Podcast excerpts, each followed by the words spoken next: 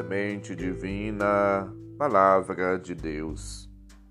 Caros ouvintes, irmãos e irmãs, iniciemos o nosso encontro com Deus, em nome do Pai, do Filho e do Espírito Santo. Amém. Proclamação do Evangelho de Jesus Cristo, segundo Lucas, capítulo 5, versículos de 33 a 39. Glória a vós, Senhor. Naquele tempo, os fariseus e os mestres da lei disseram a Jesus: Os discípulos de João e também os discípulos dos fariseus jejuam com frequência e fazem orações, mas os teus discípulos comem e bebem. Jesus, porém, disse: Os convidados de um casamento podem fazer jejum enquanto o noivo está com eles? Dias virão em que o noivo será tirado do meio deles. Então, naqueles dias, eles jejuarão. Jesus contou-lhes ainda uma parábola.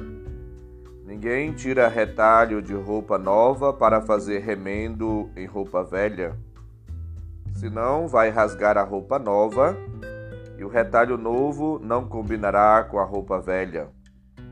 Ninguém põe vinho novo em odres velhos, porque senão o vinho novo arrebenta os odres velhos e se derrama, e os odres se perdem. Vinho novo deve ser posto em odres novos. E ninguém, depois de beber vinho velho, deseja vinho novo, porque diz: o velho é melhor. Palavra da salvação. Glória a vós, Senhor. A leitura que ouvimos apresenta-nos, a partir de hoje, três polêmicas de Jesus com os discípulos de João Batista. Uma sobre a prática do jejum, conforme escutamos, e duas sobre a observância do sábado. O jejum, a esmola e oração são três práticas que andam juntas e que o discípulo deve observá-las, conforme lembra nos Mateus 6, de 1 a 18. O que preocupa Jesus não é o, mo o modo como os discípulos praticam a esmola, a oração e o jejum, mas a maneira que leva eles a fazerem, o espírito eles fazem motivados por quê? Deve ser a caridade, o bem, o amor, a ternura, a compaixão. A espiritualidade deve, portanto, configurar a relação dos filhos de Deus e das pessoas entre si.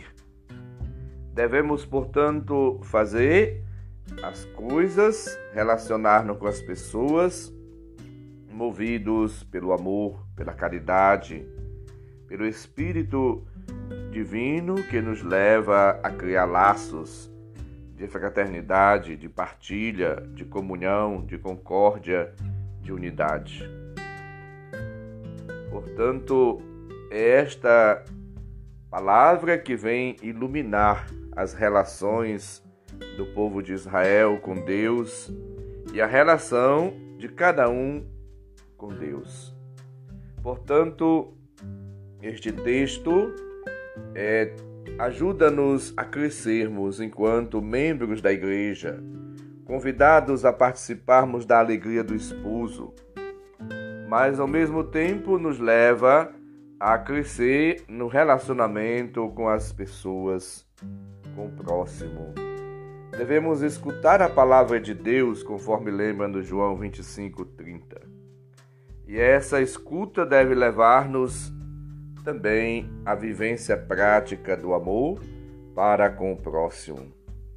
A palavra de Deus ensina-nos a entrar em contato com Deus, estabelecendo, portanto, amizade, comunhão, diálogo, e depois para com as pessoas.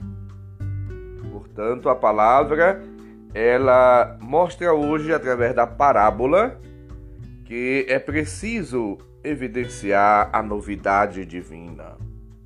Roupa nova e vinho novo evidenciam a boa nova trazida, comunicada, anunciada por Jesus Cristo.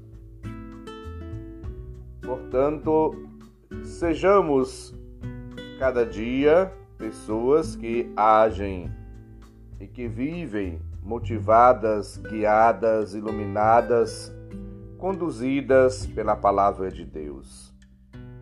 O novo expressa, manifesta aí o verdadeiro discípulo de Cristo, que é chamado a viver uma experiência transformadora no cumprimento das profecias, na adesão da fé em Jesus, no amor ao próximo, na abertura à palavra, no deixar-se guiar e conduzir pela palavra salvadora. O novo pode entender-se também em referência aos mestres alternativos que faziam prosélitos por todos os meios no tempo de Jesus. Os apóstolos e os discípulos encontram-se na situação de ter que fazer opções drásticas conforme lembra no João 6, 60, 69. Para se deixarem hipnotizar pelos falsos mestres e por guias cegos e hipócritas, lembra-nos Mateus 23, 15 a 17. Portanto, esse novo deve ser entendido como atitudes que caracterizam a vida de Jesus e a vida dos seus discípulos. Portanto, a maneira de agir, de fazer as coisas, de acolher, de tratar as pessoas, deve revelar a novidade do discípulo. Discípulo deve fazer tudo movido pelo Espírito, pela graça, pela presença, pela ternura, pela compaixão divinas. Peçamos ao Senhor que nos dê esta graça da abertura ao próximo de viver uma vida não mais para nós, mas como lembrava-nos Paulo em Gálatas 2, 19 e 20. Minha, minha vida presente na carne, vivo não eu, mas Cristo que vive em mim. Viver uma vida em Cristo, fazer a vontade de Cristo, ser servidor de Cristo e administrador dos mistérios de Deus, 1 Coríntios 4. Portanto, viver uma vida intensa na realização, no cumprimento da vontade de Deus, agindo na força do Espírito, na moção do Espírito, guiados, iluminados, conduzidos, carregados pelo Espírito, repletos, cheios do Espírito, somos chamados a fazer coisas novas e boas, sempre. Que a nossa vida seja expressão da novidade divina, da boa nova do Evangelho de Cristo. Que nós possamos de fato revelar Cristo nos gestos, nas atitudes, nas palavras, na maneira de ser, de agir e de viver. Que Cristo, portanto, viva em ti, em mim, em nós. Peçamos hoje a graça de viver uma vida unida em Cristo e na caridade, na prática do bem para com todos. Sejamos pessoas novas, criaturas novas. Vivamos uma vida nova no Senhor. Supliquemos a bênção, a graça divina e sejamos de fato testemunhas do amor de Cristo a todas as pessoas. O Senhor esteja convosco, Ele está no meio de nós. Abençoe-nos, Deus bondoso e misericordioso, Pai, Filho e Espírito Santo. Amém. Um santo e abençoado dia. Um abraço, felicidades.